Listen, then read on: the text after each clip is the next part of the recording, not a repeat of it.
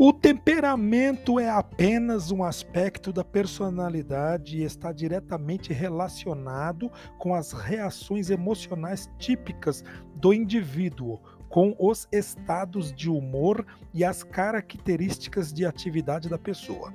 Hipócrates, que viveu cerca de 400 antes da era cristã, médico e filósofo grego, trouxe para discussão a teoria quanto à existência de quatro tipos de temperamento.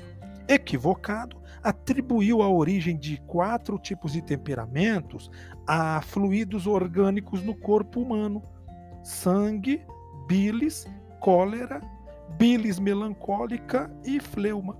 Indicados pelos, pelos fluidos, denominou os temperamentos em sanguíneo, colérico, melancólico e fleumático. Os estudos ampliados pela era pós-moderna tipificou os temperamentos em ousado, otimista, tímido e melancólico. Para uma melhor compreensão das reações dos quatro tipos de temperamentos, vou desenvolver a seguinte hipótese com um alarme de toque anacrônico. Um cidadão se machuca gravemente no acidente de trânsito.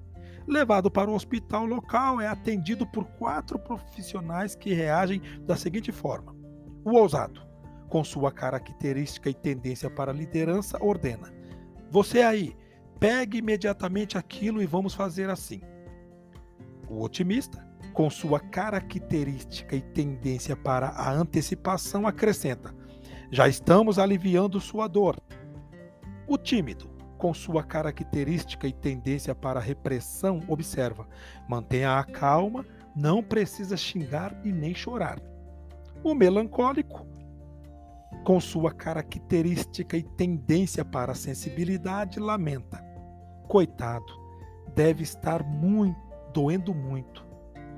O primeiro está preocupado em fazer liderando. O segundo, em fazer se adiantando o terceiro em fazer acalmando e, enfim, o último em fazer consolando. Ou seja, cada temperamento reage de forma peculiar diante de um único caso. Neste caso hipotético, o caráter está presente na intenção de fazer o bem, a personalidade na maneira individual e peculiar de fazer, e o temperamento no estado emocional de reagir na hora de fazer. O intercâmbio entre orientação e emoção sedimenta um temperamento favorável ao relacionamento humano com o exercício da convivência em equipe nas realidades da vida.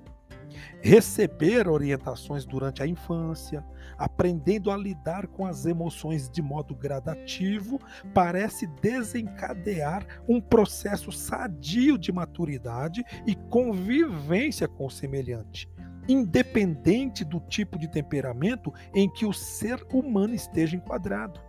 Na configuração estrutural, a presença dos valores humanos na formação do caráter, na organização da personalidade e na reação do temperamento contribuirá para um comportamento humano mais sadio e menos doentio. O temperamento tem a ver com a reação emocional pessoal.